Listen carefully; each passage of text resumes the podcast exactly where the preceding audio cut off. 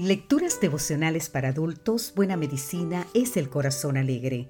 Cortesía del Departamento de Comunicaciones de la Iglesia Adventista del Séptimo Día Gascue en Santo Domingo, capital de la República Dominicana. En la voz de Sarat Arias. Hoy, 3 de octubre, Pecadores.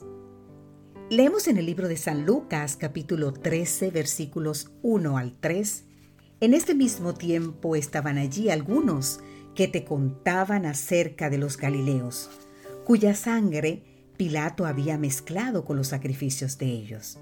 Respondiendo Jesús le dijo, ¿Pensáis que estos Galileos, porque padecieron tales cosas, eran más pecadores que los demás Galileos? Os digo, no antes, sino arrepentís, todo pereceréis igualmente. Un grupo de feligreses se había congregado el último sábado del año cuando fue sorprendido por un rayo que sacudió la iglesia de Chisillo, ubicada en la capital de Lingüe, en Malawi.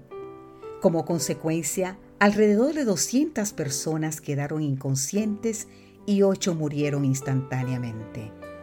La tragedia conmovió a la comunidad que acudió urgentemente a dar socorro a los afectados. Este hecho, sin embargo, creó cierta inquietud entre el resto de los feligreses. ¿Será que otras personas asociarían a la iglesia con oscuros presagios? ¿Podría la tragedia ser interpretada como un castigo divino? ¿Serían sus miembros más pecadores que el resto de los mortales? Una situación similar ocurrió en tiempos de Jesús, cuando unos soldados de Pilato invadieron Jerusalén sin respeto alguno ingresaron al templo donde se estaban realizando los sacrificios habituales y mataron a algunos adoradores, provocando que su sangre se mezclara con los dos animales sacrificados. ¿Pensáis que porque padecieron tales cosas eran más pecadores que los demás?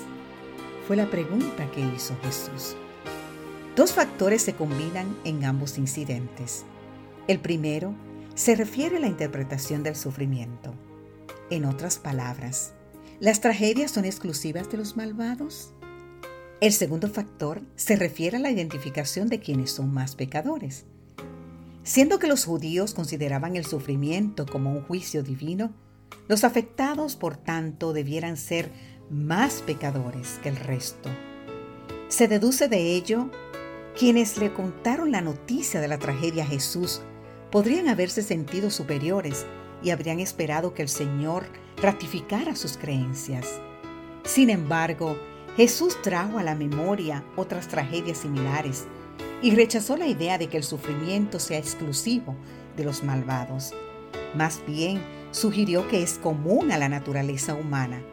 Rechazó también el sentimiento de superioridad, poniendo a todos en un mismo plano y respondiendo que los que sufren no son más pecadores y más culpables que el resto de los mortales.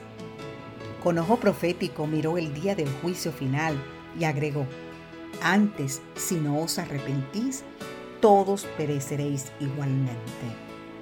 En otras palabras, todos somos pecadores y necesitamos del arrepentimiento y el perdón de Dios.